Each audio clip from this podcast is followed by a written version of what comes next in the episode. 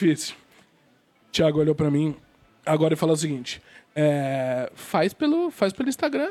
Bora pegar o celular, vamos fazer, cara. Não, eu tava contando pro Thiago que você que, que você que me assistiu na primeira live, quando a gente inaugurou a loja no Dia do Orgulho Nerd, eu tava entrevistando o Axel, convidado internacional diretamente de Portugal, e deu esse pau. Eu Só deu- peguei. Só eu, deu pau com ele só. Mais deu- ninguém, né? É, Justo com ele. justo com o português. Tipo, Sim, a uma é, galera passou aqui o Sim. dia inteiro de live e deu pau justo com ele. foi com o português, é reparação histórica. Que beleza, hein? Vamos lá. Agora sim. Pronto, deixa eu me ajeitar, olha só. Ufa. Fiquei, velho. Nunca deu pra esse problema, vai dar agora aqui? Não, mas também tem convidado que dá trabalho. Tem uns caras mala. O cara chega em cima da hora, Em cima da hora, sim. perde a máscara, faz você correr atrás Perde com ele máscara, pra comprar uma máscara sim. na Paulista. Veio, é, inventou um acidente na USP. Ah, mas esse é verdade. O acidente é verdade? o dente tá quebrado. O dente tá quebrado. Daqui ele vai pro dentista. Olha só. Desmarcou três vezes? Desmarcou, é, é, já desmarcou três vezes pra fazer live comigo. E você quase apanhou na Paulista porque eu tava de verde e amarelo sem máscara. sem me chamaram máscara. de negacionista. Isso aí. Boa. Tá Tudo, bom o negócio. Se tinha, se tinha uma live pra dar errado, essa live era agora. Gente, se Vamos você não lá. me conhece, eu sou o Thiago Rosignoli. É isso aí. Pessoal, sejam bem-vindos a mais uma live com estilo diretamente do, to- da nossa loja aqui no Top Center, a queridinha da Paulista. Eu sou o Curador, muito obrigado para você que tá aqui acompanhando a gente. Desculpe pelo atraso, mas é, tudo resolveu dar problema hoje. Tudo. Mas fé no pai que a live sai. Estamos aqui. é, loja rodando. Cadê câmera, câmera 3? Tá, câmera, câmera 3 ali mostrando o. o aqui, a- nós, nós dois, a loja. O fundo aqui da loja. Hoje Tainá nos comentários. Tá ali, fez, um, fez o Vzinho de Sailor Moon pra mim. É, Nando, agradecendo Nando, raciocinando filmes, muito obrigado por mais um, por mais uma parceria aqui, meu produtor, muito obrigado. Salvou, Tiago, ó. Salvou. salvou. Tiago Valeu, Cioli, se tem, tem alguém mais Enrolado. ocupado, enrolado, eu nunca peguei um convidado tão enrolado quanto você, Tiago Rossioli, mas muito obrigado por, por ter topado essa loucura. É, Você, você até foi um pouco melhor de memória do que eu, porque a gente já se conhecia antes de outros carnavais, e aí eu não lembrava, porque eu, eu sou ruim, eu sou ruim de memória, mas Que você é inesquecível, né, amigo? é, é fácil. É- apesar que gordinho barbudo somos, então acho que é fácil. Somos. É, né? Então, é que acho que eu me identifiquei, tá? Isso também. Bom, pra quem não me conhece, eu não sou mala, cara. Não é que eu tô muito ocupado. É que, meu, acontece tudo no dia da live. É incrível. Mas eu, o que eu, É na terceira, verdade, né? eu acho que foi a terceira. Mas eu ia, eu ia entrar, eu ia começar nesse ponto, mas eu ia falar uma coisa. Eu ia falar, que bom. Que bom que tá enrolado. Porque, cara, você tá fazendo muita coisa. Cara, É, e eu não tô entendendo nada. De repente, de repente, de, de, de Toy Art, começou a, a, a desenhar em gabinete de computador, foi pra fone Logitech, foi pra parede, foi pra ovo de Páscoa, é, foi pra desodorante. Daqui a pouco eu não Você não sei. tá eu- eu, entendendo não- nada, né? eu, eu tô perdida. Ontem, essa semana agora tem um pessoal cuidando das suas redes sociais. É. Você vai cobrar cachê daqui a pouco. que que é isso? não, de amigo a gente nunca cobra. Eu já cobro o cachê, Já óbvio que eu cobra. cobro, lógico, tem Nossa ganhar dinheiro. senhora. Mas de amigo a gente Thiago nunca cobra, cara. Você é um parceiraço. O Thiago, principalmente, pra quem não sabe, o Thiago é um amigo meu que me ajudou muito no começo com alguns lotes de Mickeys vindo de fora, porque era muito difícil comprar em quantidade. Cara, eu sou um artista plástico, eu sou um customizador. Na verdade, eu faço de tudo. Isso, na é, essa ideia de fazer intervenções artísticas em tudo quanto é material já vem desde a infância. É, o Toy Art, na verdade, foi a minha entrada no mercado, foi meu cartão de visita. Sim, porque eu comecei sem querer no mercado. Eu era do mercado financeiro, né? Eu era bancário e depois executivo financeiro. Tipo, não tinha nada a ver. A arte era meu hobby. E o Toy Art sempre foi meu hobby. Eu comecei a colecionar Kid Robot, tipo, com 13 anos, lá nos anos 2000. E aí começou o pop, por algum motivo, numa viagem. Eu gostava de comprar souvenir em viagens internacionais. Olha que chique. Ok, O que, que aconteceu? Eu sou caipirão, nunca tinha saído do país, não É. falava inglês. De repente eu tive uma oportunidade, fui morar em Londres, trabalhar como executivo lá, tive que aprender na raça e comecei a viajar muito em alguns países diferentes, assim, uma loucura. É. Tipo agora, só que viajando que nem um louco. Sim. E cada país que eu ia, tipo, o pessoal tem mania de comprar souvenir, né? Comprar algum ponto Claro. turístico, um chaveiro. E eu sempre fui molecão, falei, não, e nerd, né? Eu falei, não, Sim. que ponto turístico nada, eu quero toy, eu quero brinquedo. Começou, na verdade, comprando action figure. Tipo, meu, numa feira livre eu comprei um Homem-Aranha usado de 1995 e comecei a viciar em brincar com isso, porque eu já tinha muito action figure, né? Muito bonequinho. Pra, Bonequinho, sim. Pra falar a real. É, a gente fala aqui bonequinho. Obrigado, porque eu também sou do, Eu A achei que gente- você ia me bater, eu Não, sou não, do, sou do bonequinho. a gente fala bonequinho. E aí, no, no free shop, sei lá, tava procurando, ver- fui ver o que tinha lá. Nunca tinha passado num free shop na vida, era a minha primeira vez. Imagina a felicidade da criança. E aí o pessoal vai pra bebida, vai pro chocolate, eu fui pros brinquedos. Falei, deixa eu ver o que tem de brinquedo aqui. E aí eu conheci um boneco cabeçudo, meio esquisito, parece, lembrava um Toy Art, mas não era Toy Art, era um, era um bonequinho. Isso lá em 2013, imagina, quase ninguém conhecia Funko Pop. 2003. 13. 13. Ah, o tá. Funko 13. Pop começou oficialmente em 2012. Em 2013 tinham tipo mil, tiragem de mil, dois mil no máximo. Tava no começo daqueles que são todos com a, mesmo, Sim, o com a mesma pose, sim. parrudinho, estilo herói, estilo os meus gigantes. Sim. E aí eu olhei, tipo, comecei a ver a coleçãozinha lá. Falei, porra, tem o Buzz Lightyear, né? Vou comprar o Woody. Não tinha o Woody. Aí eu vi, tinha a Minnie. Falei, pô, vou comprar o Mickey, né? Não tinha o Mickey. tinha o Eu Mickey. Falei, ah, vai o Buzz Lightyear mesmo. Depois, por acaso, depois de um tempo que eu fui entender o que que era, comecei a pesquisar, achei o bonequinho legal. Tinha coleção atrás, falei, pô, uma coleção de cinco bonecos, né? Aí que eu fui descobrir que tinham mais coleções dentro da Funko Pop, que era um negócio que tava começando no Brasil, pouca gente conhecia. Eu comecei a colecionar. Engraçado, você falou 2013, mas na minha cabeça parece ainda muito mais. Tudo bem que daqui a pouco já faz quase 10 anos. É, então. Mas eu, eu. Porque eu tenho. Eu tenho algum antigo. Eu tenho um, um do Kiss há muito tempo. Que eu acho que foi logo depois dessas sequências aí. da- Das primeiras waves da Disney, né? Sim, Funko sim. Pop, série 1, 2, 3, 4, 5, era tudo Disney, né? Depois que eles foram, acho que É, mudando. o primeiro foi DC, né? Os primeirão mesmo, que não tinha nem esse. Não era esse blister ainda, era um outro Era um outro blister. negócio, era DC. Era Batman, era Batman, Super-Homem e Mulher Maravilha. São os três classicaços, assim. E aí depois veio essa primeira coleção que tem o Mickey, o Buzz Lightyear, o Woody, né? E o Stitch. O Stitch, a gente vende. Eles fazem até hoje. Stitch 12. feio pra diabo. feio, feio. Mas compre no estilo geek. Tem, no estilo geek. Você que tá assistindo a gente. Tem no estilo geek. Ele é feio, mas ele é simpático. Ele é simpático, Mas estilo mas- geek fica mais legal. Então, legal. E, cara, eu comecei a colecionar e continuei viajando e comprando algumas coisas fora e tal. E aquela loucura, né? Nerd. Comecei a colecionar, comecei a pegar gosto pela coisa. Já gostava de toy art. E eu comecei a ter um monte, uma porrada. E, meu, sempre rabisquei de tudo. Então, assim, na época, pra você ter uma ideia como, como eu tô velho no- nesse negócio, como era tudo mato. O maior grupo do Brasil hoje, que tem 70 mil participantes, tinha 700 pessoas. Ah, a minha coleção, tipo, tinha mais ou menos 600 toys, né? 600 pops. Não tinha, tipo, pra você ter uma ideia, não tinha os- alguns personagens de Walking Dead ainda. Tipo, o Negan não existia, eu tive que fazer meu Negan. Eu fiz. Foi aí que eu fiz o primeiro o primeiro Funko no- naquele meu estilo que eu faço com os Mickeys até hoje. Peguei alguns Funkos, cortei pedaços deles. Cozinhou. Cozinhei. O cozinhar, meu, isso virou clássico, Virou. mas assim, é uma coisa simples. As pessoas não sabiam como desmontar o, o Funko de uma forma simples e sem quebrar. Tá. Esquentando, o vinil é plástico. Sim, é plástico, Então, assim, sim. por, que, que, eu, por que, que eu cozinho? Porque na água não tem risco de você queimar o boneco. Sim, às vezes com secador ou soprador térmico. Você pode deixar ele é, torto, né? Sim, pode. Então, na água, na real, esse era o segredo. Tipo, eu jogava na água porque eu podia deixar lá fervendo enquanto eu ia fazendo outras coisas. Quando eu comecei a ter muito volume, eu podia colocar, tipo, eu fazia as quatro bocas do fogão com, tipo, 20 Mickeys cada boca. Eu ia tirando um por um e mantinha eles fervendo. Então, eles estavam sempre quentes, eu só ia tirando e, e- e desmontando. Era pra ganhar tempo. Só que isso viralizou, tá ligado? A galera começou a falar que eu cozinhava. Palmeirinha dos pops. É quase Vamos isso, velho. cozinhar. Então tá. Antes de tudo isso, Vamos voltar, vamos voltar. Pelo amor de Deus, porque já. Mas que legal. Já, pelo menos agora já animou. De novo, de- gente, desculpa pelo atraso. Dessa vez foi um problema no nosso servidor. Não fui eu. Não foi. O Thiago ainda chegou. Ele avisou todo mundo, vou atrasar. Ele não atrasou. Mas nosso sistema aqui do servidor que deu um problema. É, porque o. Não existe esse tipo de live no Instagram, não existe de forma oficial. Sim. A gente usa um, um site intermediário. E, tava, e ele tava dando pau. Tudo bem. Avisei que ia demorar, ele quis me esperar de boa. Foi, de boa. Thiago Rossignoli, quantos anos? Eu tenho? 33. 33. Vo- 33. Você é de 88. 7. Vou fazer agora em novembro. Ah, vai fazer agora, não é, lembro. te enganei. 87. É. 33 anos. Então você é quase igual a mim. Tamo que aí junto o que, nessa. o que acontece? A gente tem um começo aqui nas lives e, e eu pego geralmente uma galera que é quase do mesmo caminho. Mesmo eu já sabendo provavelmente todas as respostas, às vezes tem um detalhe ou outro que é legal. Da hora. Então vamos lá. Vamos de referência. Geração Manchete. Lógico.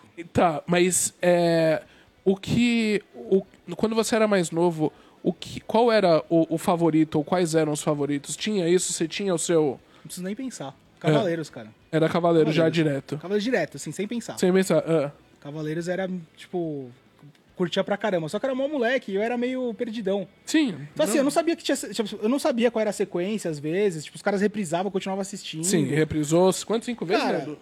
os cavaleiros. Lá, o torneio, tipo. Isso, Torneio Meu, Galáctico eu assisti começa... umas 20 vezes assim, É. eu não assisti em sequência, às vezes eu perdia, porque eram os horários meio, meio malucos. Aí sábado não tinha, domingo não tinha. Nessa época eu nem sabia direito o que que era sábado e domingo na televisão. Era uma zona.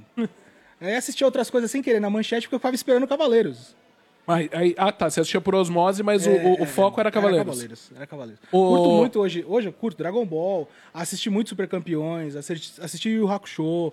Mas naquela época, na manchete, o meu negócio era Cavaleiros. Eu não sei te falar quais eram os desenhos que passavam naquela época em ordem, porque Sim. eu não, não ligava muito. Eu fui, Sim, sim, eu fui crescendo e fui curtindo mais. Sim, sim. Mas assim, se você falar Dragon Ball era daquela época naquele, naquele canal, não lembro, cara. Ah, tá. Entendeu? E o Tokusatsu você também pegou? Peguei. Já, as pessoas, mas também. Não. Mas era, gostavam ou antes, não? né? Não, gostei É, demais. é, o de- Jaspion foi meu primeiro herói. O Jaspion e o Jiraiya. Sim. Tipo, eu lembro. Minha mãe, minha mãe lembra muito disso, assim, ela fala até hoje. Eu, sei lá, antes da primeira série, era tipo cinco anos. Eu, eu tenho memória ainda com o meu Jiraiya na mão. Com o Do bonequinho. meu, do meu Jasper, o meu Black Kamen Rider. Puta, eu adorava o Black Kamen Rider, cara. Adorava. Então, assim, eu sempre gostei muito de bonequinho. Eu gostava mais dos bonequinhos do que do, do- da série, vamos falar assim. Que é agora, que é o próximo tópico. Você lembra? é, é, Primeiro, assim, a gente tem uma história aqui. É a parte que o Nando mais gosta da nossa live. Que é, se você tinha os bonequinhos e o que você fez com eles. Porque o que acontece? Os meus, por exemplo, de Cavaleiros do Zodíaco, chegou uma época que eu juntei todos dentro de um saco. Tô Eu ficava misturando armadura. Sei, eu fiz muito isso. Quer dizer, eu fazia isso na época que ainda valia ouro, antes de voltar a valer ouro, né? Sim, sim, os Eu primeiros. misturava tudo na hora, na época. Tipo, eu sempre fui. Esse foi meu, foi minha maior característica, tipo, desde criança. Minha mãe ficava maluca porque eu tinha mania de desmontar os bonecos pra ver como eram os encaixes. Eu tinha mania de misturar É partes deles. Os encaixes é novidade. Não, é não, mesmo? não, não dos Cavaleiros do Zodíaco, mas os bonecos em geral. Sim, sei. Tanto que, se você reparar, é o que eu faço até hoje. Eu desencaixo, eu corto, eu remonto, eu colo. Eu fazia isso de moleque. Porque, vamos, deixa eu primeiro responder sua pergunta. Ah. Meus cavaleiros, cara, basicamente eu tenho um irmão mais novo, seis anos mais novo, que hoje é meu parceirão, grande amigo Vitor, tamo junto. Mas ele foi um filho de uma mãe quando era moleque, assim, ele. De tudo ele fez pra sacanear meus bonecos. Destruiu né? tudo, mas novo Destruiu ainda. tudo. Jogou, jogou armadura na pia, armadura na privada, armadura na piscina do prédio, carro em movimento. Tipo, ele sacaneou muito com meus cavaleiros, tá ligado? Tá. E teve uma época que, tipo, eu desencanei e joguei tudo fora, doei, nem lembro mais o que, que eu fiz, tá ligado? Eu sou muito Mas, desapegado. mas você, mas era, você lembra que o que você tinha ale- era só cavaleiros? Você falou, você falou que tinha os bonequinhos de Tokusatsu. O que, que mais você tinha? Cara, você eu tive lembra? de tudo. Eu tive coleção de Dragon Ball. Eu tive. Meu, X-Men, saindo um pouco do japonês. X-Men eu tive muita coisa, muita coisa. Tipo assim, quase 100 bonecos.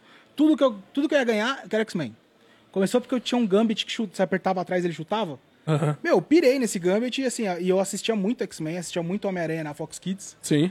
Então, essa época um pouquinho mais tarde, né? Eu tive demais X-Men e, e Homem-Aranha. Muito boneco, muito mesmo, assim. Tive. Vai, é que a gente tá misturando um monte de época, né? Eu tive. Mas é, de, de, Thundercats. de novo, você é mais novo, sim. Tive Thundercats, eu tive. é, do He-Man, tive uma porrada também. Dos primeiros. Porque também também. tem, assim, como é que era a minha, minha relação família, né? Lado do meu pai, minha família é muito grande. Lá da minha mãe, é só, tipo, meu avô, minha avó e meu tio, que é o irmão mais novo dela. Tá. Eu cresci praticamente com ele. Ele tem 13 anos a mais que eu. Só que a gente ainda era muito próximo, meu irmão 6 anos abaixo. Então imagina, Ah, era aquela zoeira. Então eu peguei muita coisa anos 80 por osmose do meu tio. Claro. Então, eu fui muito influenciado com música, com Hum, carro. Pode ver que você viu chegando, manobrando hoje, eu tô com golfe, pra variar. É, então esses carros anos 90, 80 eu gosto muito. É, música anos 80, eu conhe- 70 eu conhecia demais. E boneco e, e- e desenho era a mesma coisa. Então, assim, eu, curto, por exemplo, assistia muito com ele o Pegue e o Pombo, tudo da Hanna-Barbera, Space Ghost, ele era pirado, assistia junto. Então é uma maçaroca. Eu sou, eu sou a maçaroca da cultura pop dos anos 80, 90, 90. tá ligado? É isso. Não dá nem pra explicar em ordem, porque você viu que eu já misturei tudo. Já, não, mas não tem é problema. isso. O, agora, você já, você já tinha se tocado antes dessa coisa de você desmontar o boneco e ver E vê, você acabou de falar que via Como era arte- encaixe, encaixe, essas é. coisas. Não, cara, nunca me liguei. Foi tudo muito natural sempre. Até porque eu sempre. Eu sou o cara. Sempre tive muita coleção, muita coisa legal. Mas nunca fui de guardar. Eu sempre fui de usar, de usar até acabar. E aí muitas vezes eu quebrava algum pedaço de alguma coisa, em vez de eu jogar fora, eu guardava, tipo naqueles cemitérios igual tem dos Mickeys Sim. hoje, pra depois reutilizar pedaços deles. Então assim, era tipo um seed do Total Story mesmo, assim, nu- nunca foi Mas, mas não era pra sacanear, era Não, só porque não. era pra aproveitar. pra aproveitar. E, tentar assim, ah. eu sempre gostei muito de tinta, né? Então eu roubava spray do meu tio, que às vezes ele usava pra pintar a roda do carro de preto. Puta, eu tacava o boneco de preto, porque eu fazia a versão Shadow dele, sabe os negócios assim? Mas nada era muito é, pensado, tipo, ah, não, eu vou fazer uma versão Shadow porque a referência tá. Não, porque, meu, eu queria fazer que ele era o sombra e já era, eu brincava. Eu- era literalmente uma brincadeira de criança. E eu nunca me liguei desse negócio de, ah, não, eu, eu vejo articulação, eu penso. Era natural. Natural. Eu ia colecionando, eu ia brincando, ia desmontando ia fazendo. O meu sonho de moleque era ser artista plástico, né? E eu achei Já- que era impossível. É, Já de moleque? já de moleque. No fim, tava certo a gente ter colocado artista plástico. A gente ficou na dúvida, era só pode artista. pôr, né? Mas aí, artista, aí depois era artista plástico, É, aí depois foi, foi visual artist, que agora também é. Não, isso é art. chique. É, é, uma visual tra... arts porque, é- assim, é, é meio que uma tradução hoje pro, Artista pro, plástico, pro, né? pro exterior, mas assim, é como se fosse uma sub. É, é um, é um subgênero do artista plástico, né? O visual art, tipo, tem muito de print, fazer séries. Sim. Eu acabo fazendo isso também, né? O pessoal me conhece muito como artista plástico ou customizador. Por eu tacar tinta em tudo, eu customizo as coisas, né? Essa, essa é a minha especialidade. Tem muito artista que é, espe- ele faz uma série de, de plataformas diferentes, mas na hora que ele tem algo, um objeto pronto, às vezes ele não consegue fazer uma intervenção. Hum, E eu tenho esse olhar 3D. Até por causa da minha infância, da brincadeira com os bonecos, com as coisas que eu, que eu customizava. Então, eu acabo colocando arte em tudo que eu posso, assim, tipo... Essa é a ideia. O... Mas em algum momento, com alguns entrevistados, teve esse momento que da adolescência e aí chega ensino médio e tal, você perdeu um pouco, você esqueceu um pouco isso ou você nunca parou? Nunca parei. Eu perdi, na verdade, depois do ensino médio. Ah, na faculdade, eu come... É engraçado, na minha cabeça eu perdi, tá? Eu não, já, já não fazia mais tanta arte quanto eu, acho, quanto eu gostaria. Mas os meus colegas, eu fiz duas faculdades, né? Eu tranquei uma no meio e mudei de faculdade, de prédio. Eu comecei com comércio exterior, Hã? depois fui para administração. Tá? Tudo isso por causa do banco. Eu já estava no banco. Eu comecei com 16 com cobrança. Estagiário. Queria trampar, queria ganhar dinheiro. Sim, claro. Primeira coisa que eu entrei, ah, vou fazer telemarketing. Caí por acaso em cobrança, vi que eu curtia, comecei a voar no Pan-Americano, depois eu fui Bradesco, Unibanco, Itaú, Santander, Citibank, BMG, eu rodei tudo. Fui crescendo, trocando de banco, fui me especializando em investimentos até parar lá fora. Mas qual que é o ponto? Eu achava na faculdade que eu já não fazia mais arte, no banco também.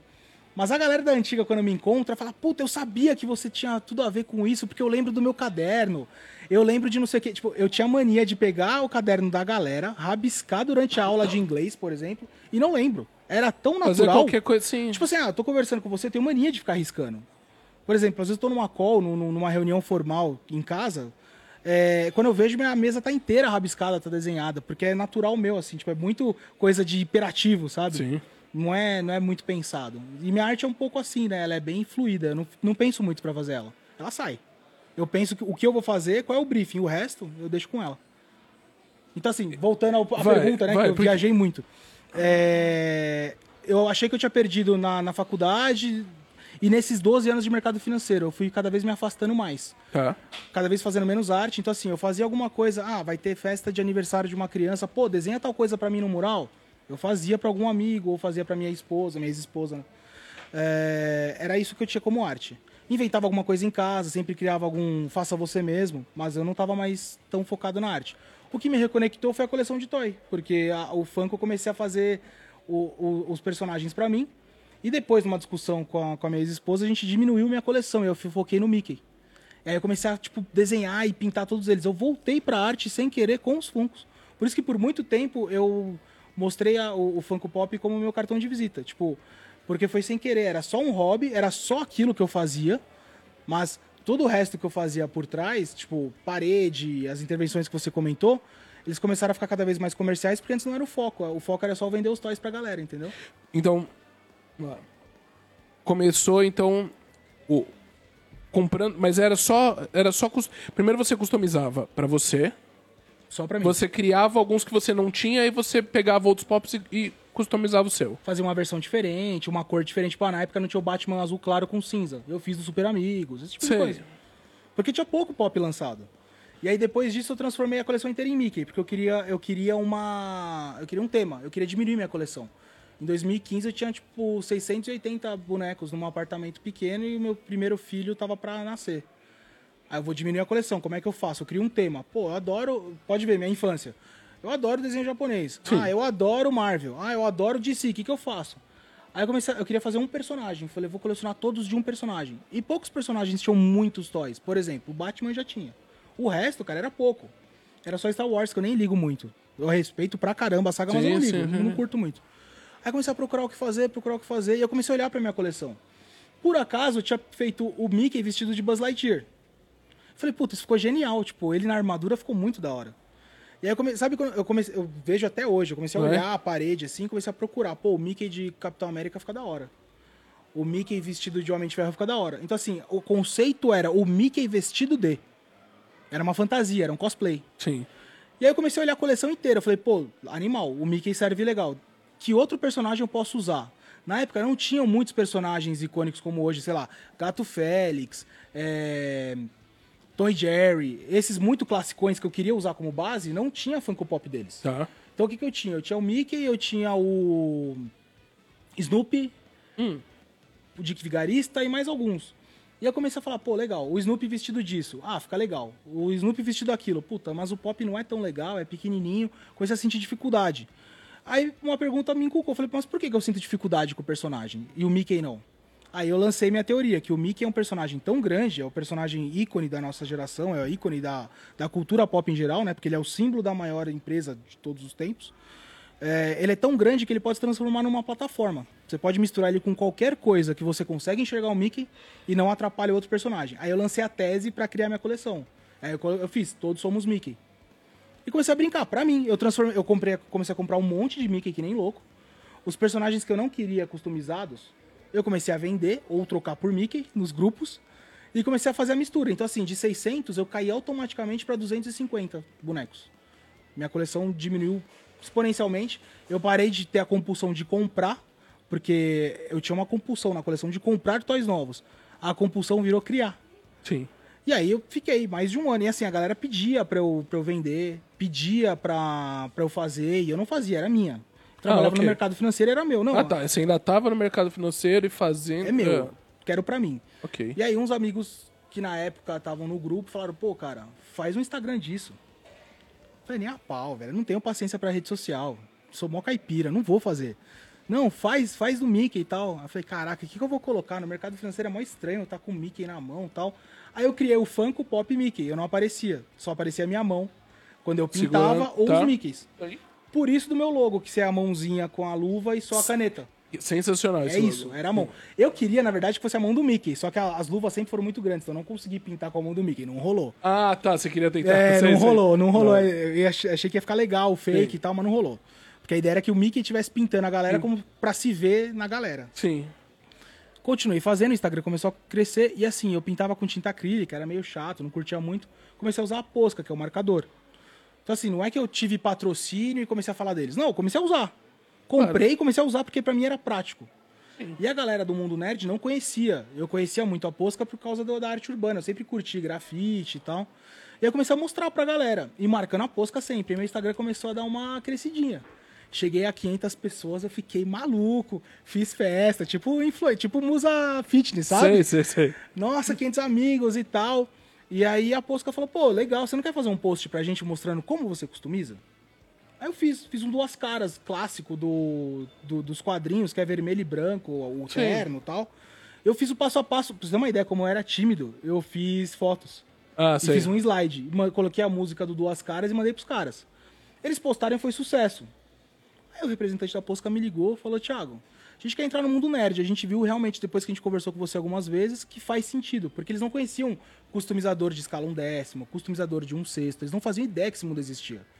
E por outro lado, os customizadores não fazem ideia que você pode fazer com a Posca e de repente finalizar com verniz. Eles, eles achavam que ia sair. Falei, cara, vou unir esses mundos. Aí eu comecei a trocar ideia com os caras, os caras começaram a pedir uns posts meus, eles falaram, tá, legal. qual é o evento pra atingir esses caras? Porque a gente faz tudo de grafite, a gente faz tudo de skate, tudo de tatuagem. Como é que a gente atinge os caras? Falei, ah, faz Comic Con. Os caras, tá louco? É muito caro. Eu falei, cara, ou é Comic Con ou é nenhuma. Pra você entrar num evento menor agora pra fazer o impacto que você quer, nem entra. Isso era tipo abril. Deu dezembro, tipo assim, sei lá, Comic Con é a primeira semana. Deu última semana de novembro, os caras me ligaram. Ô, a gente fechou Comic Con. Falei, pô, que legal, parabéns. A gente queria te convidar pra você participar como convidado. A gente vai ter 12 artistas lá, cada um vai ficar num horário. A gente, você vê o horário que você quer e a gente te encaixa ali com os artistas. Tipo assim, eu nem era tratado como artista, eu era um convidado. Que, tipo, Você não se sentiu um artista? não, eu me senti mó fake por mó tempo. Hoje eu tenho maior orgulho de falar que sou artista. Mas eu tinha vergonha de falar, tipo, artista plástico. Eu não me sentia artista plástico. Eu achava que eu não era digno do, do nome, tá ligado? Sei, É muito sei. louco isso. É esse- louco, claro que é. Essa- não- esse sentimento você de não- pertencimento. Eu não me Sim, sentia você per- não- digno de falar que era um artista. Sim, sim. Então, beleza. eu era- Aí eu comecei a usar customizador. Porque pra mim tinha um peso menor. E aí os caras falaram, meu, eles tinham 12 artistas e tal. Eu falei, ah, legal, queria ir. Posso, posso colocar alguns mickeys pra expor junto com a galera? Ah, claro, qual que é o preço? Não, eu não vendo.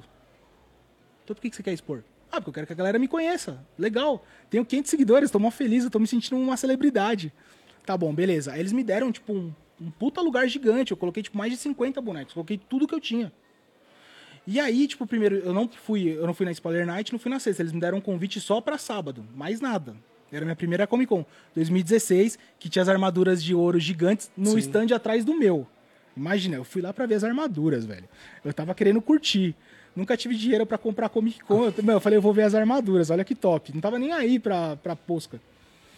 Aí começou a bater a ideia. Eu falei, caramba, meu, tem um monte de artista consagrado lá, né? Uns caras fodão que eu queria conhecer. O que, que eu vou fazer pra essa galera? O que, que eu vou chamar atenção? Eu, no meio dos caras, vou ser engolido. E eu comecei a ficar meio puto com isso, né? Eu falei, não, não posso ser engolido, calma aí. Aí eu peguei os Mickeys, que até então eu só fazia original, e fiz um monte de cabeça de resina.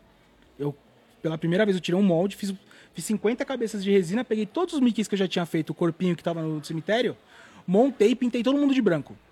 E aí eu criei um DIY, que hoje existe até, que o pessoal do- dos grupos brinca que foi feito por minha causa, né? Eu fiz o DIY branco, tal, do Mickey, coloquei tudo na sacola, tipo, na mochila e fui quieto, não falei nada. Chegou na hora, o cara me deu uma mesinha desse tamanho, assim, ó. Falou, ah, fica aí, você tem uma hora pra brincar com a galera. Peguei. E os, os artistas, eles levam. Até, depois eu participei de muito evento, eu levo, né? Eles levam plataformas já semi-prontas e mostram as técnicas que eles fazem. Às vezes explicam pros, pros, pros participantes, assim, puta show legal. As meninas estavam fazendo a parede, um outro tava fazendo escultura, o outro quadro ao vivo. Ele fez um Wolverine gigante, animal. Abraço, Dal. Ficou muito louco. Até hoje eu quero comprar aquele Wolverine. Meu, os caras fazendo o maior show. Eu falei, puta, o que, que eu vou fazer aqui, mano? Aí sentei na mesinha que mal a gente cabe, né? Porque a gente é pequenininho. Sim. Comecei a pintar um Mickey. Veio- T-Rex pinta bem. Mano, ah, juro. Eu sei. Até hoje eu tenho mania de pintar assim, É, velho. E eu pintando assim, aí veio o menino. Ai, que legal, o Mickey, não sei o quê. Como é que você pinta? Top, pinta aí. Não, pelo amor de Deus, eu vou estragar. Eu falei, não, meu, trouxe pra gente pintar junto. Pode pintar. Que legal. Aí veio a segunda criança. Nossa, que legal. Posso pintar também, tio? Tó, pinta aí. Aí veio um adulto. Caraca, você tá pintando ao vivo a molecada também. Quanto é pra, pra, pra, pra participar? É de Eu graça. falei, não, cara, pega aí. E fui dando. E, tipo assim, a galera foi juntando, foi juntando. E eu tava do lado. Você vai lembrar, cara. Você tava lá. é, eu tava no corredor do Gutemar. Aí ficava aquela música Sim. sem parar do Gutemar, velho. Sim. Pra você ter uma ideia, a única hora que a música parou foi quando a gente travou o corredor, velho. Eu tava com 50 pessoas dando workshop falando como eu customizava o Mickey, qual caneta eu usava. E aí a posca, e aí tudo, tudo by posca, as canetas, as É, po... eu fui dando. E eu tinha, tipo assim, eu, eu ganhava. Como é que os caras pagavam o cachê dos artistas? Muitas vezes eles falavam assim: ah, beleza, quanto o artista cobrar, sei lá, dois mil o dia, a gente vai dar dois mil em posca pra posca. você. Sei. Quer participar? Puta, não tem um artista que não quer ir. Porque a gente se reúne entre amigos, é uma visibilidade legal. Os caras da Posca são muito gente boa. Não é jabá, tô falando sério. Então, assim, tipo, todo mundo queria ir pro evento. E era o meu primeiro. Eu tava tipo, oh, que da hora. E eu comecei a jogar pra galera. Eu sempre fui muito comercial. Eu era do mercado financeiro, eu era um executivo de desenvolvimento de mercado, imagina. Eu comecei a pegar caneta diferente, que ninguém usava, que é um pincelzinho. E ela é muito boa pra detalhes do Mickey, tipo, entre, a- entre as, as curvas. Comecei a dar essa caneta que, tipo, não saía. Ah, eles têm uma geladeira como expositor, né? Sim. Tipo da Coca-Cola, assim. Eu vendia a geladeira inteira de caneta que não vendia. Chegou no final do dia, tipo assim, acabava 10 horas. Meu, deu, deu 10 e 10, tinha gente ainda lá, aí o dono da, do stand, né, que é até meu amigo até hoje, que é o diretor de marketing lá, falou, Thiago, vem cá, vamos conversar. O que, que você fez, mano? Por, como que você vendeu tanto? Eu falei, cara, eu posso ser seu pior artista aqui. Mas eu sou o único que tava focado em vender. Eu simplesmente dei a experiência pra galera. Quem vem na Comic Con quer a participar, experiência. quer entender. Sim. Meu, os caras veem o Mickey lá na, na, na minha prateleira, na prateleira que você tá expondo, e acham impossível fazer aquilo. Querem entender como eu pinto. A posca não é pra ser versátil, mostrar pros caras como é fácil. Eu dei um monte de Mickey na mão da galera. Ele, Thiago, sumiu um monte. Como é que eu vou te pagar isso? Falei, cara, eu fiz de resina, era pra brincar. O que sumiu, dane-se, era. Foi Ah, investimento. teve, teve gente que levou. Ah, leva, leva. Tipo, dos 50 voltou uns 20. E dos 20 que voltou, eu dei todos, porque eu pintei e ficava da horinha, cada um que eu terminava dava pra alguém que tava passando. Algum Porque só amigo era vinha. sábado, você não ia outro dia. Você só se fo você focou no. Isso, sei. E assim, eu fiz de resina, era- lembra que eu falei, era cemitério, era boneco quebrado. Sim. E na minha arte eu não faço eles de resina, eu não, eu não tiro molde, porque tem que ser original. Até por isso que a Disney não embaça muito comigo. Eu vou entrar nisso daqui a pouco. Não, Então, vamos, assim, vamos. Show, meu, ficou pronto, a galera ficava, "Ah, nossa, que do caralho, tal, não sei o que, vinha um amigo, ó, tô, pega. Vi uma celebridade, ó, tô, pega. Eu fui dando Mickey. Cheguei no final, tinha um Mickey. Aí eu fui dei pro, pro Ricardo, que era o diretor. Falou, ó, sobrou um, esse é seu. Ele, puta, tem como você voltar amanhã? Aí eu falei, não. Aí ele, por quê? Eu falei, não, porque eu tô com a agenda cheia. Puta mentira, velho. Não tinha nada pra fazer, tava louco pra passear. E eu falei, não, eu não vi as armaduras, velho. Porque eu saí Ah, mais tá. de 10 e meia. Sim. Eu não vi, porque os caras cobriram. É, Eu saí da Comic Con 2016 sem ver a porcaria das armaduras de ouro, velho. Mas beleza, marquei meu nome ali. Eu não, E, só assim, foi no sábado. Só fui no sábado. Era pra eu ficar das duas às três. Eu fiquei das duas às dez e meia. E aí, tipo assim, meio que ali começou a mudar o jogo. Porque foi sem querer. Tudo que eu fiz na arte, assim, de parte comercial, no começo, foi sem querer, foi, foi natural. Eu queria dar experiência pra galera, eu queria aparecer, eu achava do caralho, me sentir artista. Andar com os caras que eu tinha maior prazer e falar, porra, ô, sabe aquele artista assim, assim? Artista plástico? Eu conheço. Ô, meu amigo. Tipo, era isso que eu queria, tá ligado? Eu já tinha meu salário, já tinha minha carreira. E aí começou a ter pressão pra eu vender os Mickeys.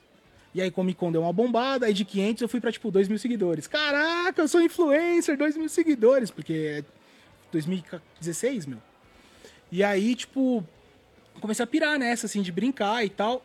E aí uma curadora de Nova York entrou em contato comigo, eu, eu mudando, né, flashback. Durante a Comic Con, uma curadora de Nova York entrou em contato com um cara que tava lá, que é um cara, que ele que me abriu as portas, o Fábio Polese, é um dos artistas plásticos que tava lá. Ah, ele falou, meu, você curte? Você tava precisando de um toy art? Tá aqui, o Thiago. Aí ela catou e entrou em contato comigo. Falou, você quer expor no Sorro, em Nova York? Eu falei, oi? Como é que é? Aí ela, é, quer expor no Sorro, em Nova York? Eu falei, não. Ela, como Não, assim? não Eu falei, meu, é golpe, velho. Minha ex-esposa, ri demais dessa história. Eu cheguei na minha, eu falei pra ela, ó, eu vou pagar uma taxa de 2 mil dólares pra participar, entre tudo que eu vou pagar, né? Entre envio, taxa pra participar do, do, do- da, da exposição, taxa de, de mídia que os caras cobram pra poder divulgar na mídia o nome dos artistas. Meu, tudo dava 2 mil dólares. O dólar tava 2,50 na época. Olha que saudade. Mas, meu, imagina, era tipo 14 conto. Eu falei, meu, isso é golpe, eu vou, vou cair no golpe. Ela olhou pra mim e falou: Não é seu sonho de criança? Você não tá bem de grana? Vai, cara, tenta. Falei, meu, é 14 conto. Ninguém tá bem de grana pra ter 14 conto. Ela faz empréstimo. Falei, velho, você não tá entendendo. Vai ser golpe e a gente vai morrer com 14 mil. Ela falou, vai mudar a sua vida? Você vai falir? Você não vai conseguir sustentar a casa? Arrisca. Falei, demorou. Aí liguei pra mulher e falei, tô dentro. Ela demorou, tá? Ela tava vindo pro Brasil, porque ela é brasileira. Ela tava vindo pro Brasil, tipo, isso foi dezembro. Fevereiro ela tava vindo pra visitar a mãe. Falou, a gente se encontra ali no, no museu, nem lembro onde era, acho que era Museu da Língua Portuguesa, sei lá onde a gente se encontrou, nem lembro mais, não vou falar pra não mentir, mas era por ali. Ela, a gente se encontra ali, é, e aí você mostra uns toys e tal. Eu falei, ah, beleza. Ela queria um ou dois pra mostrar o que era. Eu tava mó inseguro, ansioso, né? TDAH gritando. Meu, eu levei uma caixa com 40, porque eu não tinha o acrílico ainda, eram os bonecos. O começo da minha coleção, qual era o conceito? Eu não rabiscava com o meu traço. Eu pintava pra, pra parecer original. Porque a minha graça era o cara chegar, um colecionador, e falar: Cara, onde que você arrumou esse Mickey? Eu nunca vi. Aí eu falava: Eu que pintei. Aí o cara: Você? Eu? É, eu. Mentira. Não, fui eu. Não, nunca duvido. É, essa treta era a minha graça. Era, era- eu sei. Entendeu? Era isso que eu queria fazer. Então eu levei um monte. Levei uns 40 numa caixa. Ela olhou, puta, que legal, começou a... Meu, posso levar? Falei, puta, morri mais uma com esse golpe, velho. 40 bonecos vai embora. Falei, leva, pode levar. Já, já economizo no, no frete. Ela, beleza, então tá bom. Aí a gente trocou uma ideia. Ela, qual que é o preço de cada um? Eu não vendo. Ela, como assim você não vende? Eu falei, eu faço pra mim, é minha coleção pessoal. Ela, Thiago, assim não dá, velho. A, a galeria, ela é no profit, ela não, não tem fins lucrativos e tal, mas você precisa vender, cara. Você precisa ter um valor comercial, senão não vai, não vai ter sentido a sua exposição. Falei, cara, coloca tudo como vendido. Ela, não, dá um preço. Eu falei, 300 dólares. Pra não vender. Ela, tá bom. Posso pôr 200? E aí a gente vai aumentando durante os dias? Falei, ah, beleza, pode. E aí, nessa época, eu ia muito para Nova York a trabalho. Liguei pro meu chefe falei, cara, eu inventei uma exposição de arte no dia 1 de abril. O cara começou a rir, velho. Falou, mentira. Eu falei, sério. Ele, demorou. O que, que você quer fazer? E eu podia tirar, tipo, dias de férias. Era picado. Sim, sim. Ele falou, você quer tirar férias ou quer fazer uma reunião aqui a gente banca a viagem? E... Falei, não, cara. Eu vou pelas minhas pernas. Eu vou, vou pegar... Tinha umas milhas, porque eu viajava muito. Sim. Falei, eu vou tirar férias. Você me dá férias? Ele falou, não, demorou. Aí eu tirei uma semana de férias. Do dia 1 ao dia 7 de abril. Moleque recém-nascido, mano. Aí fui. Aí liguei pra um amigo meu que trabalhou comigo aqui, me ensinou muito dessa empresa que eu tava. Pô, tô indo pra Nova York, vou te encontrar. Ele falou, então, ó, esquece é, lugar, lugar pra você ficar. Tô morando no Brooklyn, tem um sofá-cama na sala, você fica na sala. Eu falei, o quê? Estourei. Aí fui. Fiquei uma semana lá. No primeiro dia deu sold out, velho. Os 40? E aí eu fiz workshop lá. Imagina eu, em inglês, em inglês, dando workshop pra molecada com os outros bonecos brancos que eu usava na época, que era o Mini Uma, e os Mickeys vendendo, a rodo. Vendendo. Aí eu falei, caraca, velho, isso é muito louco. Aí nisso já tinha, sei lá, tipo, uns 8 mil seguidores, 10 mil seguidores. Aí comecei a postar de lá. E aí, galera, tô andando aqui no Central Park, não sei o quê. Ó, aí eu comecei a virar blogueirinho. Aí que. E eu tinha maior vergonha, porque a galera. Era a, prime... a primeira coisa. Ó lá, o Thiago grandão, gordão daquele jeito, virando blogueirinha aqui. E eu tinha maior vergonha. E, meu, comecei a postar foto dos Mickeys em todo lugar. Porque, meu, eu pegava um Mickey, sei lá, o Capitão América, tirava foto na frente do museu. Ah, peguei o Pânico, tirei na Sexta Avenida. Tipo, parecia uma criança, meu, caipirão. Primeira vez como artista em Nova York, parecia um maluco no pedaço, tá ligado? E fui lá, e zoando e fazendo. Quando eu cheguei no Brasil, tipo, quando eu voltei, eu voltei já direto pra um evento. Eu cheguei atrasado, e os caramba, já, tipo, hoje, fui direto pra um evento que chamava Galpão, que o, que o próprio Fábio Polese tinha arrumado para mim, que era um público mais, elitizado e queria um negócio diferente artístico. Aí chamou o, o, meu xará, que é o Thiago Mordix, que muito conhecido por fazer jaqueta, fazer uns negócios de moda da hora. Chamou o Edson Ramos, que é praticamente meu sócio, que ele é grafiteiro também, especialista em pet art, e me chamou para jogar uns toys lá, porque, pô, molecada numa classe legal gosta de toy art, isso é novidade, ninguém entende mesmo, vai lá. Era tipo isso. Aí fui. Quando chegou lá, começou uma galera meio que me reconhecer. Falou, puta, eu vi sua trip lá em Nova York, não sei o quê. Eu falei, mentira, velho. Tô entendendo, mano. Aí começou gente do meu Instagram entrar no evento pra me ver. Falei, cara, isso não tá acontecendo, mano.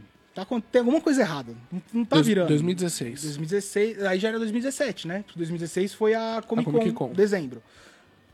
Primeiro de Fevereiro, abril. fevereiro eu fiz alguns workshops. Abril eu fui, dia York. 7 ou 8 eu voltei. Isso era abril. Aí eu falei, pô, vou começar a vender essa porcaria, velho. Ao po- aos poucos mudar, colocar meu estilo, mostrar mais. Aí eu inventei o acrílico. Porque se você olhar, modéstia à parte, tipo, fui eu que inventei essa parada do acrílico com a base preta e, e o degrauzinho e, e a- o abauluado pra não ter as, as arestas pra você ver o toy de todo lado. Eu desenhei a caixa.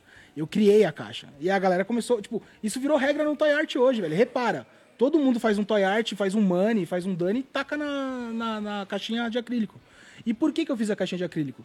Tinha dois pontos. Isso, meu, eu nunca contei isso, velho. Eu vou, eu vou me expor. É. O primeiro era pra ter essa parada de arte, sair do brinquedo, porque às vezes eu tinha que explicar que não era uma coisa de criança. Ok, sim. Então sair do brinquedo ficou intocável, virou uma joia. Claro. O seu subconsciente automaticamente pira. Então eu lacro. Nunca ninguém teve acesso ao boneco dentro. Você quer ter o acesso? Quebra. E o outro, cara, porque assim, o vinil do, do Funko Pop por muito tempo me, me deu maior trabalho porque ele dá reação com o verniz. Então tinha hora que ele ficava grudento, velho. Eu ficava puto, ele tava perfeito, lindo, maravilhoso, mas ele não secava pra sempre, assim, tipo. E aí eu falei, quer saber? Eu vou isolar essa porcaria lá dentro, velho, vai ficar perfeito. Hoje não acontece mais isso, porque eu fui desenvolvendo várias técnicas fazendo testes, mas na época eu não queria que você tocasse no boneco. Não derretia, mas ficava grudento. Tá, Então, entendi. e ficava perfeito. Tanto que eu tenho bonecos de 2017 até hoje, tipo, no mercado e só valorizando. Mas tem alguns que se você tocar fica só digital, tá ligado? Então eu fiz a, a, a caixinha. E beleza. Criei a caixinha, comecei a rabiscar e, a galera, e assim, o Instagram bombando. Porque o que aconteceu? Eu comecei a brincar de Instagram. Eu falei, porra, eu aprendi isso, gostei. Comecei a participar, não sei se você já ouviu falar, tem um pessoal que tira fotos de toy art, de action figure, que faz grupos e aí eles fazem sessões. Você, tipo, todo dia tem uma hashtag diferente. Sim, Você grupo de posta pop todo mundo ao mesmo tem. tempo. É, mas assim, é de- é um pouco diferente. Ah, Você tem, tipo, uma hora pra postar. Todo Ah, mundo posta, sei. todo mundo curte de todo mundo. Cara, Ah. isso era uma bomba.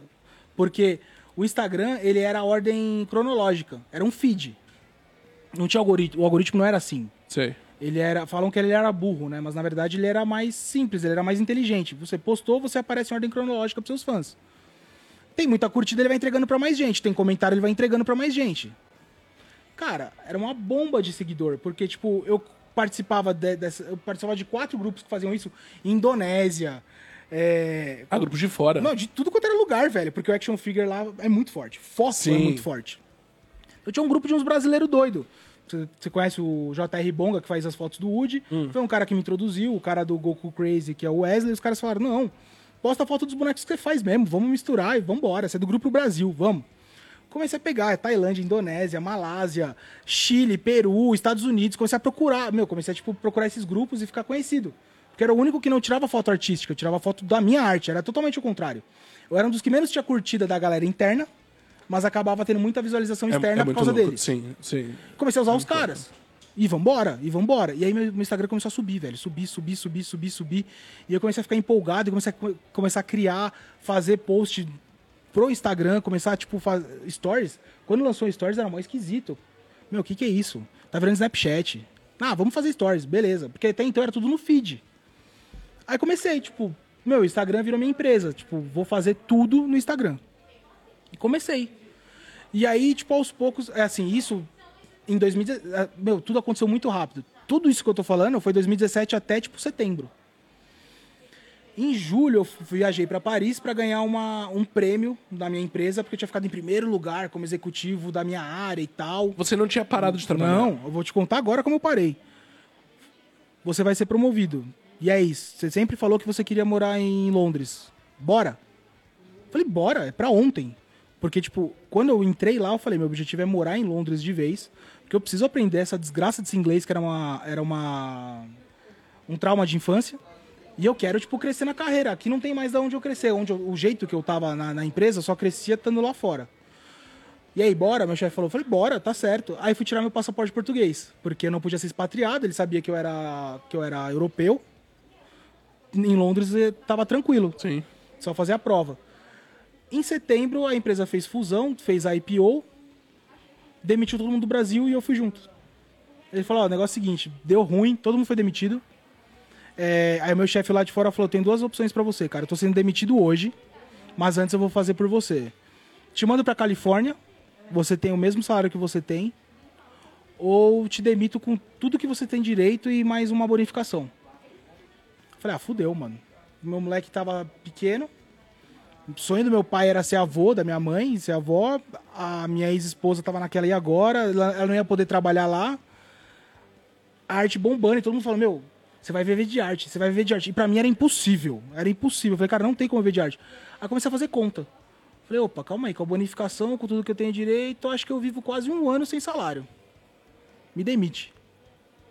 Cara, mano, eu tô te mandando pra Califórnia. Você não quer ir pra Califórnia? Eu falei, me demite. Você vai fazer o que da vida? Eu, arte. Ele, então eu te demito. Porque tava na hora de você escolher. O cara, tipo, lá, lá dos Estados Unidos, nada a ver. Só que ele virou meu amigo. E ele, tipo, via lá de fora essa parada. Ele falou, meu, você expôs no sorro. Falava, grande coisa, eu paguei pra tá aí. Cara, você é reconhecido aqui fora. Grande coisa, eu não pago minhas contas. Sei. Cara, as pessoas estão te A procurando. gente, a gente se, se menospreza demais. Não, eu fui sim. me boicotando e a galera Sim. em volta falando, não, cara, vai, vai, vai, vai. Até porque os grupos de, de colecionadores me zoavam. Tipo, ninguém. É muito louco. Meu- a minha fanbase é nerd e é nova. Mas a galera que compra é muito mais velha e não tem nada a ver com o mundo geek. É a galera que coleciona arte. Eu demorei pra começar a entender. E, assim, como eu gostava de marketing trabalhava com o mercado financeiro, eu comecei a estudar. Quem é minha persona? Quem que é meu cliente? Quem é o cara que eu gosto de trocar ideia? Aí eu comecei a dividir meu Instagram em dois. O influencer e o, e o artista. Ninguém percebe, mas assim, tipo, eu tenho essa divisão. Pra o cara que quer falar comigo porque sou eu, tá no meu Instagram. O cara que quer comprar também tá no meu Instagram. E aí, aí que deu a guinada de vez. Aí fui pra, parar lá pra 50 mil seguidores e tal. E beleza, continua trabalhando. E aí nisso eu falei, não, beleza, eu vou ver de arte. Aí eu fiquei 17, 18, direto, só arte, arte, arte. Aí 18 eu criei o Toy Gigante pra Comic Con. Que 2017 eu tava meio que, tipo, falindo já. Falei, mano, não consigo pagar as contas. Eu tava vendendo demais, mas eu, tipo, abri as pernas pra vender os pequenos, pra, meu, mó galera Ah, ter. pra... Sei, sei. Meu, um monte de famoso começou a procurar, eu não dava. Uma coisa que eu tenho comigo, eu não dou. Não dou boneco pra famoso, dou pra meu amigo, mas pra famoso não. Porque eu tenho uma frase pronta que a galera curtiu pra caramba. Quando você troca uma arte sua por divulgação, a única coisa que você divulga é que você dá arte. Só isso. Então, assim, em vez de vir trampo, vem BO. Então eu comecei a vender barato. Pô, eu tava na Comic Con, daqui a pouco o Manolo Ray chega. Caraca, Thiago, não sei o que, que da hora, eu te sigo. Sou mó seu fã. Eu. HH, HH, Manolo é HH, gente boa demais. HH, porque ele é muito gente fina. E ele é mó humilde. Meu, mas era o Manolo Ray na minha frente. Eu falei, caraca, mano.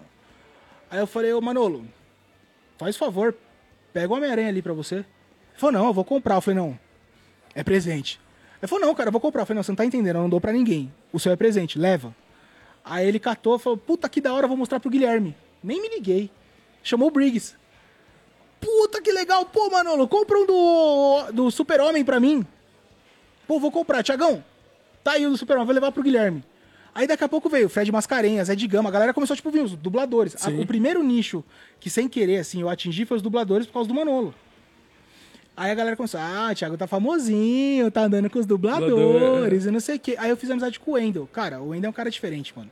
Porque além de um dublador e um cara muito gente fina, ele é, tipo, um empreendedor Sim. fudido. E aí você cola do lado do cara e aprende o máximo que você puder. E eu sempre tive essa humildade de chegar e falar, cara, como é que faz isso? Como é que faz aquilo? Pô, eu quero aprender tal coisa. Por que, que você pensa assim? Por que, que você pensa assado? Tô pensando em fazer tal coisa. E ele começou a curtir essa brincadeira de me, tipo, dar uma mentoria. Meu, fiquei mó cara trocando ideia. Eu ia, eu ia lá na Unidub e falava, ô, Wendel, vim tomar um café com você. Aí levava um toy pra ele, ah, senta aí. E ficava, estudando o cara.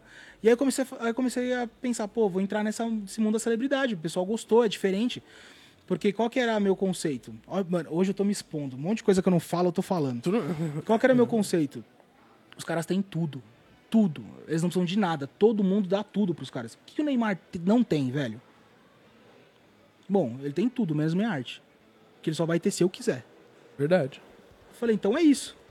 É. O cara vai ganhar um presente, eu tenho que mostrar que eu sou tipo uma decoração criativa, que eu sou uma arte diferenciada, que eu sou um negócio exclusivo. Eu já pintava essa ideia. Todo meu toy é único. Desde o pequenininho, desde o primeiro. Eu já fiz 300 super-homens. Cada um é diferente do outro. Os traços são diferentes, as cores são diferentes, a posição é diferente. Eu comecei a vender esse conceito pros caras. Eu falei, ó, meu, isso aqui é um presente único. Do, o do Manolo é só do Manolo. Meu, choveu de gente. Cara, eu quero igual do Manolo. Cara, igual do Manolo você tem. Você tem esse aqui. Aí eu mostrava, tipo, opções. E aí eu comecei a crescer na galera, tipo, que tá nesse mundo de exclusividade. E aí começou a entrar essas loucuras, de tipo, ah, faz gabinete pro rato borrachudo.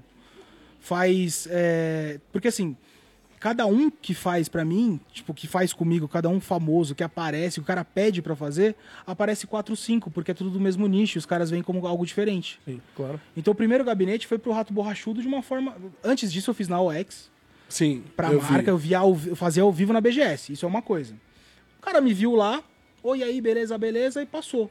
Depois de um ano ele veio, cara, quer fazer um computador? Eu vou sortear um computador da Asus, um super computador de 50 mil reais. Quer ser o artista dele? Eu quero fazer um negócio diferente. Eu, puta, computador? Ah, por que não? Já fiz pra, pra o X ao vivo, fazendo aqui no estúdio vai ficar mais da hora. Aí o cara que patrocinou pirou, falou, cara, vou fazer um pro The Darkness, quer participar?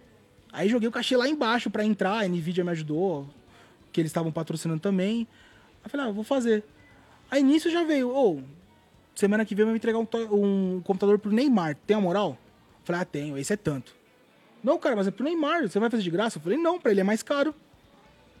Aí comecei a ser respeitado entre os caras, porque os caras começaram, tipo, não, calma aí, o Thiago é caro, mas o Thiago entrega na. na, na- Porque artista pra esse mundo corporativo dá mó BO às vezes. Porque ou o cara não entende a, a parte do, tipo, como, como criar engajamento pra empresa, ou então o cara não entende do, do prazo pra ele, ah, meu, tava sem inspiração, entrego depois, tudo bem. Ou então, sabe, tem artista, os artistas de alguma forma dão vários problemas diferentes. Ok. E aí, eu- aí eu fico com aquilo na minha cabeça, desde a primeira Comic Con. Cara, não sou o seu melhor artista, mas eu sou o seu melhor vendedor. Isso eu repito pra mim direto, pra fazer parte comercial. Minha arte é uma coisa, comercial que eu faço pra galera é outra. Então a galera começou a me procurar, comecei a virar referência nesse sentido. E assim, muita coisa diferente eu não, não falava não. Por exemplo, a Cheiro. A Cheiro tava falida. Os caras compraram ela e falaram, vamos guinar essa, essa empresa. O diretor era um maluco, que é meu amigão. Ele falou, meu, eu quero entrar no mundo geek com perfume. Eu acho do caralho, eu sou geek, eu sou perfumista, e não tem perfume geek, a galera também quer se identificar. Claro. Falei, mano, não vai vender, velho. Geek não vai gastar dinheiro com perfume geek, não faz sentido. Ele falou, meu, vamos testar, vamos entrar com Cap, com Street Fighter. Aí lançou. E aí o negócio começou a virar. Aí a gente começou a trabalhar junto, começou a fazer uns toys, depois eu fiz algum, algumas customizações, ele falou, meu, faz uma arte pra gente. Sua arte vai ser a próxima embalagem e a gente vai fazer um painel gigante, dois metros de altura em todas as lojas. Dá seu preço e fala arte. Falei, do caralho. Aí fiz a arte, ele adorou, dei meu preço e falou, não, pago mil reais. Não, velho, não dá. Aí a gente começou a discutir, discutir, discutir. Eu falei, quer saber, meu? Faz o seguinte, eu anotei a conta do Graak. Falei, ó, não importa quanto você quer pagar, dá pro Graak, que eu sou embaixador dos caras, eu ajudo lá. O que você pagar tá bem pago. Aí ele, você conhece os caras do Graak? Eu falei, é, sou embaixador, eu, tudo que eu posso fazer pra rejuvenescer a marca, eu ajudo. Me coloca em contato com eles, que eu tô tentando doar uma série de, de, de ações pra eles faz dois anos e não consigo contato. Aí nasceu, tipo, nasceu um, um tripé. O Graak, a Água de Cheiro e eu.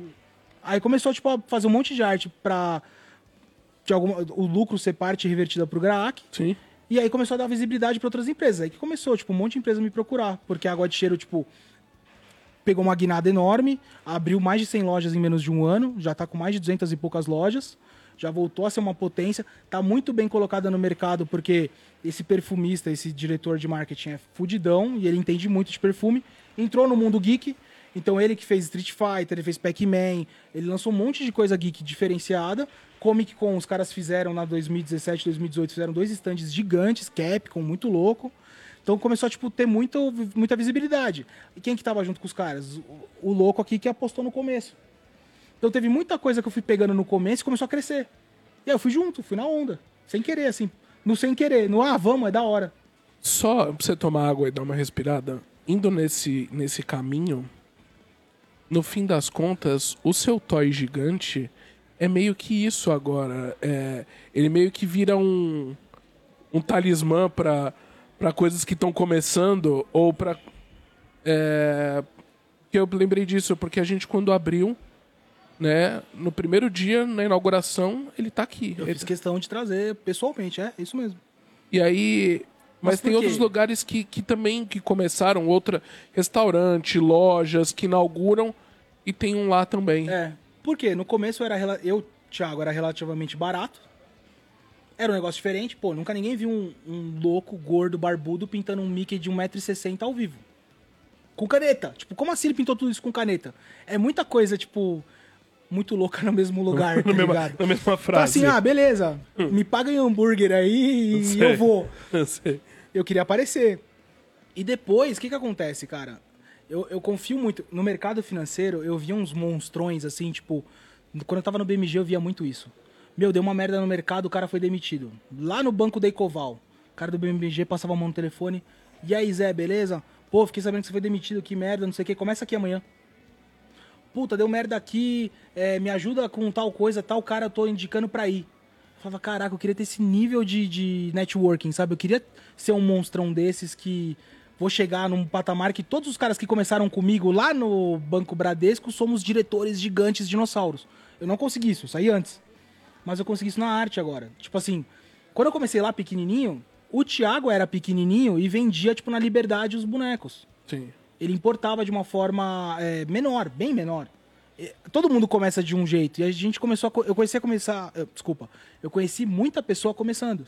Sim. E muito cara, tipo assim, os cuzão. Ou pequeno Desculpa, também. desculpa. Os cuzão, dane-se, eu perdi contato no meio do caminho. Mas os pequenos que eram gente fina, honestos, e que, e, sobretudo, por serem honestos e gente fina, trabalharem direito, tinham chance de crescer, estão todos maiores hoje, crescendo, bombando, e me procurando, porque eles, o, que, o que eles procuram não é o Thiago hoje, que a galera quer pagar mó grana. Que, tipo, ah, é o cara que tá fazendo pra cele- celebridade. Não é esse Thiago que eu vendo. Nem é isso que eu quero me portar. Eu sou o Thiago, o amigo que começou lá atrás e pintava bonequinho e, pô, legal, faz o meu também, porque eu tô abrindo uma loja, vai ser legal ter a sua, a gente tem história. Sim. Pô, quanto você cobra? Pô, um boneco desse hoje é 9 mil, mas pra você é X. Não vou abrir aqui, né? Mas o cara, não, você é louco? Não. eu não posso pagar os nove, mas cobra mais. Não, cara, eu sei quanto eu posso chegar de custo, pra você é X, eu faço questão, a gente tem uma história. Fiz com um monte de gente. Por isso que eu te falo, não dou toy pra famoso. Eu faço algo diferente pros meus amigos. Um cara era meu cliente, tipo, meu, me ajudou pra caramba quando eu tava, tipo, destruído. O cara era milionário e comprou um monte de boneco pequeno. Era o que eu podia vender na época, não tinha o gigante, não tinha nada muito caro. Cada boneco era 400 conto, no máximo 600. Ele chegou a comprar 10 no mês pra, tipo, ó, paga aí as contas. O cara faliu. O cara simplesmente faliu. Ele era de energia. Não vou ficar falando muito pra não falar quem é. Não, não, mas ele não. era de energia e tal, ele faliu. Ele catou e montou um novo empreendimento. Meu, era franquia tal, primeira loja dele. Primeira coisa, cara. Eu tava mal bem, primeira coisa. Primeiro dia. Isso aqui é presente, esse é o amuleto. Isso aqui é pra, pra você lembrar de mim, velho. Puta, que da hora. Eu acho que, assim, eu uso a, a- Eu acho que a arte tem muito disso, sabe? Ela tem que ter uma história. Não é, a- não é o boneco pelo boneco. E pra esses meus amigos a história é essa, tipo, a galera que cresceu comigo, que acreditou em mim, que hoje eu acredito nessa galera, entendeu? Vocês, eh, sem demagogia nenhuma, vocês são isso. E é por isso que eu fiquei tão triste quando eu falei, puta, meu, eu vou ter que desmarcar de novo. Tipo, eu tava muito enrolado. E hoje, quando meu, meu dente quebrou e a dentista falou, ó, é quatro horas, eu falei, não, cara, eu vou perneta, mas eu vou, porque o, o, o Kuroda não vai acreditar, velho. Entendeu? Então, é, tipo, tem dessas. É, eu vou te ser sincero, é, é muito engraçado as lives que eu, que eu faço aqui. Por sinal, você que tá assistindo a gente, muito obrigado. Tá? Eu estou gripado. Deixa eu avisar, estou gripado, mas eu estou gripado. Tá? É só. Fiz meu teste, fiz meu teste, tá tudo bem. Mas a, a voz tá um pouco, tá um pouco fanha. Tá sexy. Tá, é, é, é, eu tenho eu tenho tido a oportunidade de fazer essa live com estilo, né? Tanto pelo Instagram, eu tô soltando no YouTube, indo para podcast e chamando uns convidados que as, tem muita história que eu não sabia e, e coisas que eu nem imaginava. É, e eu acho isso muito legal. Mas não vou rasgar seda porque a gente não tem tempo, porque a gente começou atrasado e daqui a pouco você já precisa ir embora porque eu fui ver o horário. Já tá quase uma hora que a gente foi direto. Eu nem sei se tem pergunta, se, se tem pergunta, depois a gente vê. Mas. Tem salve. Deve ter um monte de salve. Mas o pessoal que tá assistindo, muito obrigado. É, Galera, salve pra todo mundo, geral. Ah, mi- minhas irmãs moram na Nova Zelândia. Salve pra Nova No- Zelândia, salve velho. pra Nova Zelândia. Um beijo, um beijo pra minhas irmãs também assistindo na Nova Zelândia. É, alguns detalhes que você falou, e aí eu quero ir, ir entrando. Você comentou de Londres, você chegou a morar lá, isso na época do banco, é isso ou não? É, quando eu fu- eu fui demitido do, do BMG, eu estruturei a plataforma de pessoa física com outros executivos. E aí a plataforma ficou rodando, os caras precisavam enxugar o quadro todo, ficou um executivo só e eu fui um dos caras que saiu. Um cliente meu, que gostava muito da carteira que eu criei, de como eu, como eu cuidava dessa carteira, ele teve alguns perrengues durante a- o, o atendimento no banco, né? E eu, ele descobriu, tipo, como eu tratava todos os clientes, assim. Eu tinha cliente de bilhões e ele era um cliente que começou investindo 20 mil. Eu tratei igual e tal. Ele falou, cara, você não sabia do meu potencial, você foi me estudando aos poucos e você sempre foi o mesmo cara e muito atencioso. O seu horário pra mim era o mesmo que o horário pro gigantão. Preciso de um cara assim pra trabalhar na minha empresa, que eu tô trabalhando agora. Vem trabalhar comigo, que era uma fintech, que é aí que eu mudei a primeira vez de, de carreira, porque eu era banco, banco mesmo. Como eu falei, Bradesco, Unibanco, Santander, Citibank, BMG, Pan-Americano. Aí eu saí disso e fui pra fintech, que era eu- Aí eu comecei a vender sistema e soluções para os bancos. Os meus chefes viraram meus clientes. Essa empresa é de Londres, hoje chama Finastra, é a segunda maior fintech do mundo. E- Isso voltado para o mercado financeiro. Mercado financeiro, só mer- mercado financeiro. Aí, a primeira coisa, eu tinha que falar inglês, que eu não falava. Ele falou, ah, meu, relaxa, faz uma prova e depois a gente vê o que faz, porque você vai vender em português. Tava me enrolando, ele sabia que ia ficar com medo. E depois você vai fazer um- uma espécie de bootcamp no, em Londres. Você vai morar lá quatro meses e vai fazer projetos lá, cases, por quatro meses lá. Falei, ah, beleza. Bom, em resumo, pra não contar... Essa história dá pra contar uma história top, assim, de bar, pra galera rachar o bico. Mas assim, em resumo, eu fui pra lá sem falar inglês fiz umas loucuras, consegui chegar lá, aprendi na loucura lá, quase me joguei do décimo andar que eu não aguentava mais, mas aprendi a falar inglês, me virei bem lá e morei esses quatro meses trabalhando como executivo lá. Depois eu voltei pra cá e trabalhei mais três anos remoto, assim, tipo, indo pra vários países, tipo, visitando vários clientes internacionais pra vender esses sistemas. Sente falta? Banco? Não, hoje não, nenhuma, zero. Eu senti muito tempo, muita falta, principalmente da rotina. Eu sentia falta de andar de terno. Eu sentia falta de, tipo, ficar Era- na correria do tudo avião. social, era. era. Não, era extremamente formal. Os caras que me viram naquela época não me imaginavam assim, tipo... Sem barba também, ou não? A É, barba... na época era sem barba. Porque era proibido barba, tipo, até 2014 ninguém tinha barba, não era moda, velho. E no banco, meu, lisinho. Também era magro, não era gordo desse jeito, engordei no casamento. Coitada da minha ex-esposa. E assim, tipo, extremamente formal, muita viagem, tipo, essa essa empresa eu sentia muita falta, por exemplo.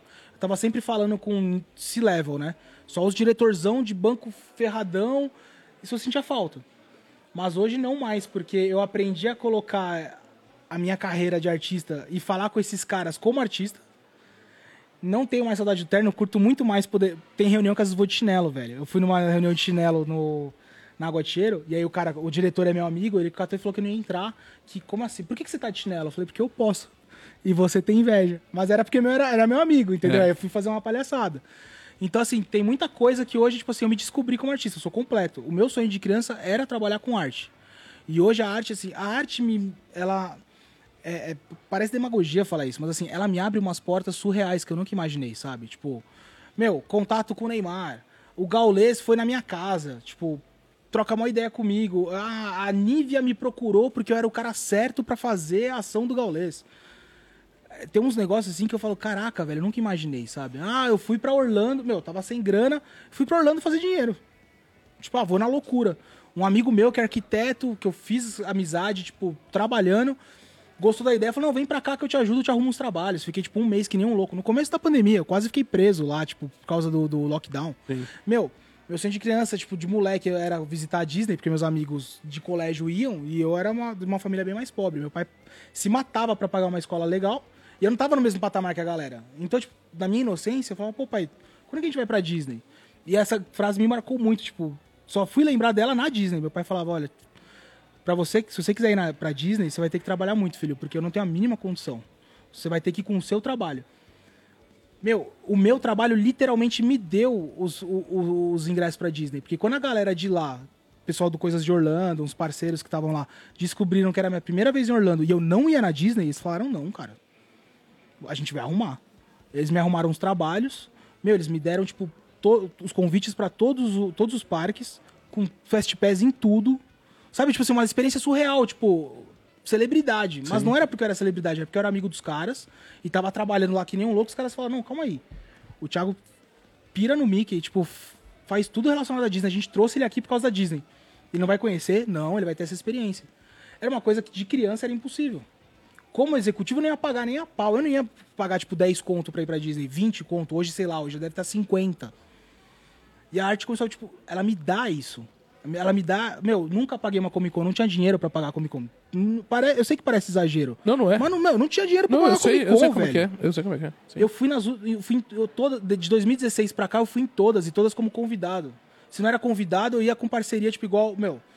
O Rodolfo da Limited Edition, o próprio Thiago já ajudou pra caramba, o Rafa da Legião, Legião Nerd. Nerd. São caras que, assim, tipo, a arte me deu, sabe? Então, assim, não tem como eu ter saudade do que eu, do que eu era antes. Sim. Foi uma fase muito boa, que eu tenho muita gratidão, foi minha faculdade, eu só consigo viver de arte porque eu tenho a mentalidade do executivo, que eu sempre repito, eu não sou o melhor artista, mas eu sou o melhor vendedor. Eu crio o conceito pro cara. Tecnicamente eu não sou o melhor, mas para aquele conceito que eu criei, pô, foi eu que criei. Aí o cara pira. Então, assim, a arte é, é muito louco, né? Geralmente é o contrário, mas o, o meu caso foi o seguinte: o mercado financeiro me criou, me moldou, e o artista hoje me completa. É, é- é meu sonho realizado. Eu sou um cara realizado. Eu não preciso conquistar mais nada. Eu só preciso, tipo, criar cada vez mais, de alguma forma ajudar, como eu faço com, com algumas instituições. Sim. Ter essas experiências insanas que eu. Qual é seu próximo plano? Não sei. Eu vou trabalhar que nem um louco pra fazer o melhor possível e fazer uma coisa insana que você vai falar: Caraca, meu, o Thiago tá, tá louco fazendo outra coisa que eu não imaginava. É isso. Eu sou realizado, sou muito feliz. E por isso que eu posso fazer essas coisas com amigos, como tá aqui agora. E, e eu tô de olho no horário porque. Pra você não perder o dentista. É, eu vou atrasar, doutora. Não É, tem jeito, eu falo pra caramba. Eu tô com medo. É, eu tô com medo de atrasar o seu dentista. Eu tenho. É, 21 agora. Eu tô. É. Teoricamente tem mais 10 minutos. Ah, mas foi um fechamento da hora agora. Não, foi. Pro, pro, pra você guardar. Pro seu Pra eu fazer o corte, corte? Pro seu corte pra suas redes sociais tá show. Aí, pessoal da Alfatena, Natália que tá me vendo Natália. aí, corta aí pra mim, você já sabe qual que é o corte, É. hein? Na- Cê- Ô, o Gaules, foi quase igual o seu, hein? Foi emocionante. É... Eu tenho que... eu- São muitas perguntas, mas eu... Eu vou falar pouco, eu juro. Quer fazer bate-bola? não, não, não, não, nem, nem sou tão fã, talvez, de bate-bola. É... Quando que... Eu vou- vou puxar coisas antigas, mas quando que você viu ou, ou teve a ideia dos toys grandes, por exemplo? Como que foi isso e, e isso ter virado? Primeiro que eu queria procurar alguma coisa diferente. 2016, eu fiz o workshop. Criei os Mickeys. Sim. 2017 eu fui pra vender, precisava de grana. O Rodolfo me arrumou um lugar muito louco. Da hora, tipo assim, era uma grana que eu não tinha como pagar. Ele falou, Thiago, vai, só quero, que, só quero te ajudar, se vira. Forrei e comecei a querer vender. O que, que eu fiz de diferente pra chamar a galera? Eu peguei um toy de 9 polegadas, do Mickey, que na época era super caro, e pintei ao vivo lá, O da Funko mesmo. do Afunco mesmo. Sei, sei. O que, que eu vou fazer em 2018, velho? Eu já, eu já fiz os bonecos. Eu já fiz o grande. Vou ter que criar uma coisa nova. Pr- Primeiro, porque começou a ficar cheio, porque 2017 encheu. 2017 tinha gente atrás de mim. 2016 era vazio, ninguém tava nem aí. Ô, Atila, pega pra mim o, o Mickey. E aí, Enquanto tipo, o Thiago vai falando. 2017, tipo, já encheu e assim, as pessoas tinham que chegar muito perto pra me ver pintando. Falei, cara, eu preciso fazer uma coisa grande. Eu vou fazer um boneco de 1,90. Os caras, você tá maluco, velho. Aí eu comecei a cotar, tipo assim, centenas de milhares de reais pra criar o primeiro. Aí encontrei um louco, o Luiz, que é meu parceiro até hoje, valeu. Que ele resolveu que ele ia fazer comigo o toy, fez um preço mais barato, a gente desenvolveu junto, aí a gente conseguiu fazer de 1,60. Legal que eu apoio na barriga. É, boa. Eu também tenho pra isso. É. Eu, ele catou, a gente fez de 1,60. Então, em resumo, o Toy de 1,60 nasceu para grandes eventos, para eu poder mostrar minha arte pintando ao vivo de longe, e porque eu queria quebrar a banca em 2018. Eu falei, ou eu quebro a banca, ou eu fico mais famoso, vamos falar assim, ou eu paro. Porque eu tô falindo, preciso da grana, é tudo ou nada. O dinheiro que eu não tinha, peguei empréstimo, raspei o taxa e paguei as centenas de milhares, a gente criou o Toy Gigante. E aí o Rodolfo falou, não vou participar da Comic Con esse ano. Rodolfo, pelo amor de Deus, mano, você falou que eu tinha espaço com você. Ele falou, cara, não posso. Reformei a loja, agora vai ficar muito louca, conceito Aero Studios, ninguém sabe ainda, mas eu vou vender muito agora durante a Comic Con, não vou pagar a Comic Con e eu não vou. Falei, ah, agora ferrou, velho, fali. Falei, agora fali, porque eu tenho toy gigante e não tenho onde expor. E eu paguei uma grana, eu tenho que recuperar a grana. Aí eu fui atrás do Rafa. Falei, ô, deixa eu pôr lá na Legião, velho. Só tem plaquinha, me dá um espaço, tá ligado? Quanto você quer o espaço? Aí ele, não, vou falar com o Caio, a gente não vai te cobrar, calma aí. Aí o cara falou, não, mano, não dá. Se eu colocar um espaço dele de dois por dois, eu pe- perco tanto de venda por dia, eu vou perder um total de tanto. Falei, caraca, o japonês é foda mesmo, por isso que eles estão bem, velho. Aí ele, Thiago, não vai dar. Eu falei, não, Rafa, você já tinha me prometido, tem que dar. Ele falou, meu, não dá. Eu falei, meu, se você vê o toy, você vai pirar. Ele falou, meu, nem imagina o que é um toy de 1,60. Eu falei, então calma aí, eu sou de Osasco. Eles são do ABC. Do ABC, sim. Mano, te juro. Eu rebati os bancos, na época eu tinha uma Fielder. Rebati os bancos, joguei o toy. Falei, Rafa, me dá o endereço, meia hora eu tô aí. Peguei a Fielder e fui, mano. Loucão. Cheguei lá, eu abri o porta-mala, o Rafa, nossa, não precisa me mostrar mais nada. Eu falei, não, a gente vai subir, porque lá a Legião era tipo uma escadona. Uma É, eu nunca eu sei que tem uma escada. É, não tem mais. É outra agora, mas Ah, era tá. uma escadona assim, tipo, fininha, mal passava o toy. Eu falei, vamos subir que eu preciso mostrar isso pro Caio, velho. Cheguei e falei, japonês, é isso aqui. Eu nem era muito amigo dele ainda. E ele é mó formal. Eu falei, vou apanhar do japonês, velho. Faz crave magá, imagina. Coloquei e falei, japonês, é isso aqui, velho. Ele olhou. Ah, Rafa, faz o que você quiser, tá aprovado, eu não quero mais falar disso. Aí o Toy Gigante nasceu por isso e foi por isso que bombou, porque amigos como o Rafa e o Caio apostaram e era pra, pra aparecer, era pra poder pintar ao vivo. E aí disso virou um produto. Porque o mesmo trabalho que eu tenho do Toy Gigante, eu tenho praticamente pra fazer o pequeno. O pequeno não me sustenta, cara. O pequeno eu mantenho fazendo pra fomentar a galera. Claro, Pro, sim. pro fã que quer ter. Sim. Ele não consegue pagar um toy de 20 mil, mas ele consegue pagar um toy de 300, 300. 400, 500. Então não tem como falar que minha arte não é acessível. Você pode querer um que você não pode, mas eu posso te oferecer um pra você falar, ah, sabe esse aqui é daquele cara lá, talvez um dia eu pegue. E aí esse nasceu, já vou, já vou eh, emplacar, esse nasceu porque muita gente tinha a grana, tinha o desejo, mas não tinha espaço. Por exemplo, aqui, eu chego pro Thiago e falo, meu, eu vou te dar um de 1,60 de presente. Ele fala, não dá. Não cabe. Eu falei, Thiago, obrigado de coração, mas não dá. Aí eu comecei, a- eu fiquei dois anos pesquisando. Depois de, do Gigante, 2018, eu fiquei dois anos pesquisando qual é o próximo toy, qual é o tamanho ideal. Ele tem que ser grande o suficiente pra impactar, pra poder pintar, pra galera gostar, mas ele tem que ser pequeno o suficiente pra ficar em qualquer mesa. Aí nasceu esse aí e o seu é um dos primeiros. Eu, eu tô de olho no horário. Bora. É...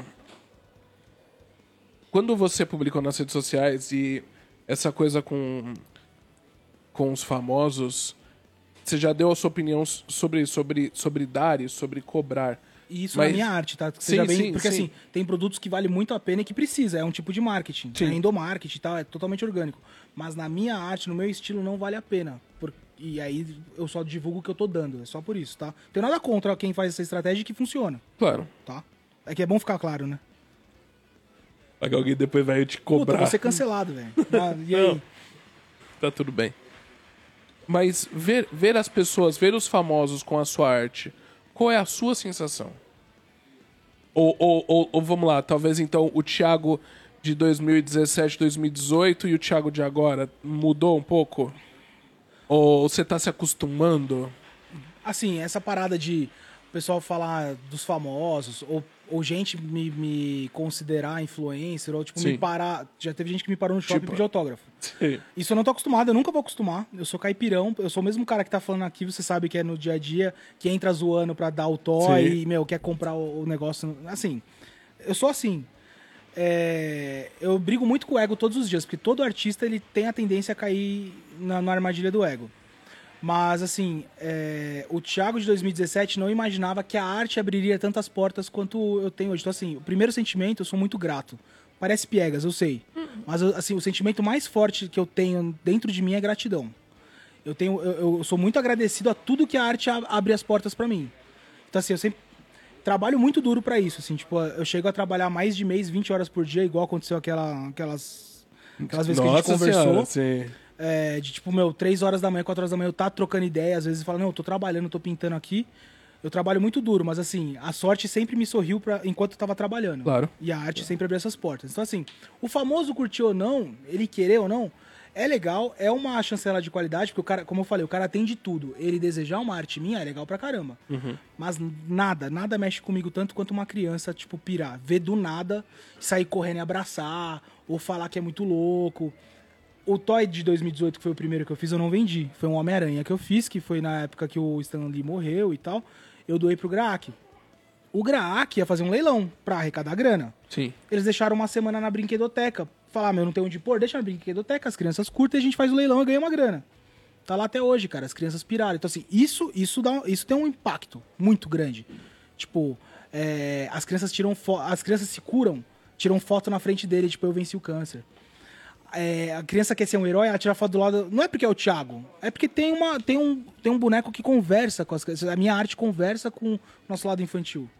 Então não é porque é o Thiago, né? aí não é o ego que tá falando, é, o- é esse desejo, essa, essa satisfação de falar, puta, o tipo de pessoa mais puro que tem, que é a criança, sobretudo uma criança com câncer, que Sim. é extremamente é, sensível no, no sentido de, de, de, é, feeling. Não tô falando sensível de frágil, tô falando Não, não, de- sensível, sim, né? sim. De- eles, são, eles são muito evoluídos. Uma criança dessa ter apego e às vezes entrar no meu Instagram, ou a mãe falar, nossa, a Isis é louca pelo seu trabalho, quando você vier aqui, procura a gente pra tirar uma foto. Isso é muito mais louco que qualquer famoso, cara. Pode ser qualquer famoso.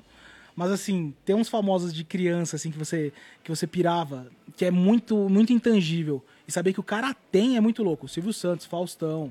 Meu, falar que, que o Faustão tem um pai meu, tipo assim, É- enche é a mesmo? boca, velho. É, é. Ele me agradeceu durante a. Porque assim, isso foi um produtor, amigo meu, que eu fiz. Ele era cliente, ele, ele era produtor do, do- da Dança dos Famosos, era do Domingão. Ele falou, cara, eu vou dar um pro, pro Faustão. Faustão. Vende pra mim tal, que eu vou dar de presente porque é aniversário dele, eu preciso dar um negócio diferente. Meu, o Faustão me agradeceu ao vivo, tá ligado? Ah, um abraço pro Thiago, já errou meu nome. Thiago Joso Rosinholi, ê! Mano, eu tenho gravado o vídeo. Às vezes eu fico assistindo, tá ligado? Porque é o Faustão. Não é porque eu fiquei famoso. Eu E não me acho era, famoso. qual era o toy, você lembra? Faustop. Eu fiz o Mickey Faustão gordão com uma coroa da. Ah, sim, eu vi o da que eu, fiz coroa. pro Cid, eu fiz pro Cid Salvo. Sim. Eu fiz pro Ed Gama, que imita o Faustão. E aí o Faustão quis um. E aí eu fiz um do Faustão, velho. Ele tem um Faustão lá, Faustãozinho, gordinho e tal. Que eu fiz com a base do Family Guy, tá ligado? Do Peter. É. Então, assim, tipo, o Silvio Santos, o Thiago Abravanel virou um amigo, um grande amigo, um cara que me incentiva muito, que sempre fala de mim. Uma de Danilo Gentili e Thiago Abravanel, te queremos aqui, viu? É, tipo isso. Te queremos Ô, aqui. Xará, você tá ligado? Te queremos aqui. Então, assim, ele tem muito toy meu, ele sempre fala de mim nas entrevistas. Tipo assim, é um cara que realmente me ajuda muito pelo simples fato de gostar da minha arte, da minha pessoa Sim. e falar disso. E coleciona. Ele, ele é o contrário dos, de muitos famosos, tipo assim, ele fala, ele faz questão de falar o meu nome para as pessoas entenderem quem eu sou. Sim. Isso me ajuda demais, tá ligado?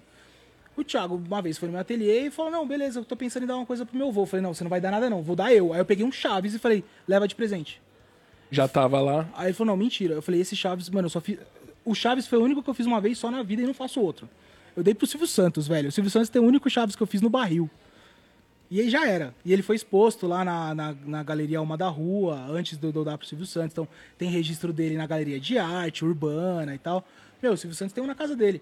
Se ele colocou no quartinho de bagunça, se ele colocou na coleção, se tá na mesa de jantar, eu não sei. Mas ele falou pro Thiago que ele gostou e que queria conversar comigo. Eu não preciso nem que ele converse comigo. Tipo assim, o Silvio Santos falou que gostou. Pra quem vai no meu ateliê das antigas, vê que tinha lá uma, na minha porta tinha uma plaquinha da Legião. É, proibida a entrada, só somente pessoas autorizadas do Silvio Santos. Tipo, pra mim ele é um ícone, tipo, inatingível. E o cara fala, não, gostei da, da arte do moleque, é legal, dá uma- manda um abraço pra ele e fala, quero falar com ele. Acabou. Preciso de mais nada. É tipo isso. É, isso sim, essa coisa intangível da. Sabe? Ah, o Neymar, pô, legal. Legal pra caramba. Mas é um cara que tá na mídia, tipo, que já recebe, já tem essa proximidade, tá nas mídias sociais. Sim, sim. Quando que eu ia encontrar com o Silvio Santos? Quando eu ia poder dar uma- um negócio pro Silvio Santos? É diferente. Não é menosprezando o Neymar ou qualquer outro cara que hoje é muito ícone. É que é o Silvio Santos, cara. É de quando eu era moleque. Minha avó era fã dele, tá ligado? Minha avó fazia assistir Silvio Santos, sabe? Isso é muito louco, cara. Não tem preço. Liga, liga, Vai, liga, mano. liga pra ela. Vai, liga pra mano, dentista vai, aí. Pede, pergunta, vambora. É, Quando, que, quando começou a virar a chave do Toy Art, você falou pro gabinete, pra água de cheiro, pra um. Você tá- o- a- você tava fazendo a parede que você tava fazendo essa semana não era, era, não era pra ninguém, era, era coisa sua. não, era pra alguém. Era, era A parede, é, deixa eu ver, o, o- o ovo de Páscoa. E aí? Então, cara, assim, eu sempre me coloquei como customizador, eu sempre fiz arte em tudo. Sim. Só que meu Instagram era focado pro Toy Art. Porque qual que foi minha estratégia? Começou sem querer, não começou? Eu não fiquei, entre aspas, conhecido por fazer o Mickey. Sim. Então eu vesti a camisa, eu falei, eu sou o Thiago dos Mickeys. Beleza, não tenho problema nenhum em ser o Thiago dos Mickeys. Eu não sou só isso. Mas por enquanto eu vou deixar a galera conhecer o Thiago dos Mickeys. O Thiago do Toy Art, o Thiago que faz. Era isso. Então, assim, muita gente de Disney, muita gente curtia o Mickey. E o Mickey me trouxe muita gente. O pessoal de Funko, os nerds, me trouxe muita gente. Então, aos poucos eu fui colocando meus traços da arte urbana. E assim, o que eu fazia de trabalho fora era o Thiago Rosignoli, não postava, não tava co- correlato. Aos poucos o Thiago foi aparecendo, eu troquei o nome do meu Instagram, virou Thiago Rosignoli, comecei a me importar como artista.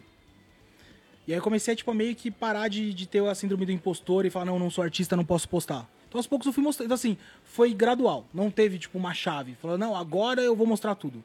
O que foi o grande marco foi, depois que eu voltei de Nova York, que eu fiz aquele evento, e troquei meu Instagram de, pro meu nome, comecei a aparecer. Quando eu pedi demissão, quando eu pedi pra ser demitido e comecei a aparecer no meu Instagram, eu comecei a falar, não, beleza, eu preciso sobreviver de arte. Porque na, na época não era viver de arte, era sobreviver. Sim. Então eu preciso mostrar tudo que eu faço. Então, beleza, mainstream, cartão de visita, Mickey. Arte diferente. E aos poucos eu vou colocando meu estilo. Tanto que, meu, quando eu comecei a fazer triângulo, ninguém entendeu nada. Falou, nossa, ele começou com isso agora. Você vai ver arte minha de 2014 nos toys tem triângulo. Só que ele não era, não era uma estética que eu usava como estética principal. Ele era um elemento que, tipo, cobria alguns espaços. Mas tava ali. Então, aos poucos, eu fui, tipo, fazendo essa evolução, assim, tipo, não, não teve um marco. O marco acho que foi quando eu de- me demiti e resolvi trabalhar com arte. Aí eu comecei a mostrar um pouco. Foi quando eu comecei a fazer os traços do Mickey mesmo. Falar, porque no início, lembra que era pra aparecer ofici- original, oficial? Sim. Depois a, a estratégia mudou.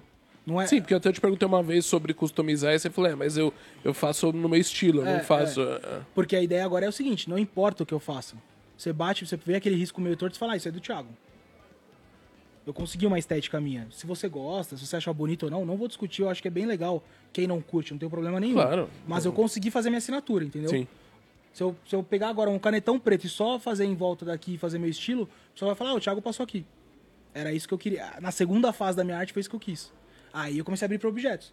Então se for para colocar um marco, o marco é quando eu consegui fazer essa, essa, essa estética do rabisco. Mas e quando te chamaram? E você Você deu uma titubeada do tipo, isso, água de cheiro, o, o- Não, essas coisas assim, e falou, então, então, Não, já tamo junto, já vambora. Eu dou uma titubeada toda vez que é um projeto muito grande tem pouco espaço de tempo. Por exemplo, eu fiz agora os computadores da Red Bull, que eu te liguei e falei, meu, ferrou, não vou conseguir fazer porque entrou Red Bull aqui, eu tô ferrado, é pra semana que vem. Um computador desse, eu fiz dois. Um computador desse eu demoro 10 dias. Os caras me deram quatro. Falaram, Thiago, não tem problema se você não fizer. É uma proposta. Você quer? Fala não pra Red Bull. Fala você não pra Red Bull. vai lá. era louco pra fazer Red Bull, velho. Tipo, eu pago um pau pro, pro lifestyle, eu curto Sim, muita coisa da marca, eu sou fã. Sim. Red Bull e Monster, pra não falar que, ah, não, o cara tá fazendo, é fanboy. Não, eu curto tomar Red Bull e Monster, assim, eu curto muito energético. Pô, a Red Bull me chamou através da Horus, que é meu parceiro, já que me deu uma série de oportunidades foda. Fez bastante coisa pra O Horus, cara, né? em teoria, não pode me contratar, porque tem compliance. Nenhuma empresa de, de tecnologia pode ficar muito tempo com o mesmo artista, porque você une, você fala Horus, você lembra Sei. de mim. Ah, se sei, eu fizer uma sei. merda? É verdade. Eu sim. acabo com a Horus no Brasil. Tem essa responsabilidade. Então o Claro. cara não pode ficar me contratando. Mesmo assim, ele insistiu várias vezes em me colocar em projeto. Aí ele fala que ele tem quatro dias pra fazer, nenhum artista tava pegando. Eu vou falar, não. Vamos, vou trabalhar de madrugada. Kuroda, mano, foi mal. Eu, eu sei que eu tava marcado aí, mas meu, entrou um negócio que eu não posso falar, não, eu tô ferrado. Claro. E bora, entendeu? Dá frio na barriga, dá medo, mas não é porque. Ah, puta, é porque é a Red Bull. Não, dá medo porque eu preciso entregar melhor do que o último. E o sarrafo tá subindo. E os caras estão pedindo mais. E cada vez com menos tempo. Meu, enquanto eu estiver entregando, os caras vão continuar pedindo, entendeu? E aí dá frio na barriga pra caramba. É uma puta responsabilidade. Dá medo, dá. Eu nunca fiz essa pergunta até agora, e aí não sei por que você me deu essa vontade. Tô ferrado, gente. Nossa senhora, é... Qual é o futuro do Thiago? Cara, É viver de arte, Viver de mas... Tem... sincero, eu sou um cara que não preciso de. de- eu não preciso de muito luxo. Sei. Eu sou muito tranquilo. Eu, inclusive, eu não chego nem a consumir o que eu vendo, assim, tipo, eu não, eu não tenho coisas de milhares de reais, eu sou muito tranquilo.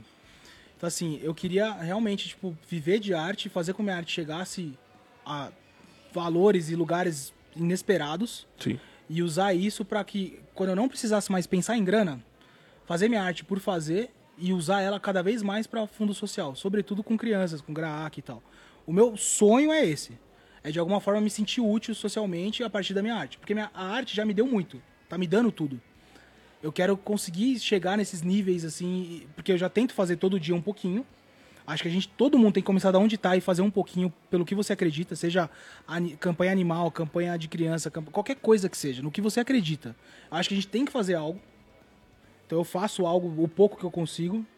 Os níveis estão aumentando, eu estou aumentando junto o que eu consigo fazer, mas eu quero ser tipo um embaixador do GRAC para diminuir cada vez mais a idade de quem tá, de quem tá doando.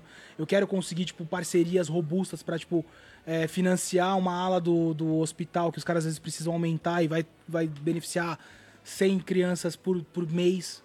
Então assim, eu- simplesmente eu quero viver de arte, essa é a resposta.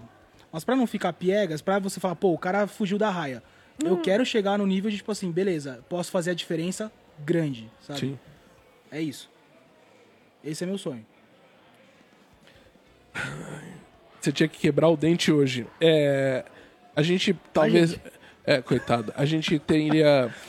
A gente teria muito assunto ainda, mas talvez mais resenhas ou bate-papos. Ó, se você quer, É ó, vou dar de blogueirinha TikToker, hein? Vai, TikTok. Se você quer a continuação desse podcast, você, porque é um podcast já. Sim. Você curte, você comenta marcando um amigo. E aí, se o Kuroda achar que chegou no nível legal, a gente faz a parte 2. Se não der engajamento, é porque foi ruim mesmo, sou chato pra caramba e tá tudo certo, velho. E pra, e pra você que tá aqui ouvindo pelos agregadores de podcast, vai lá no YouTube.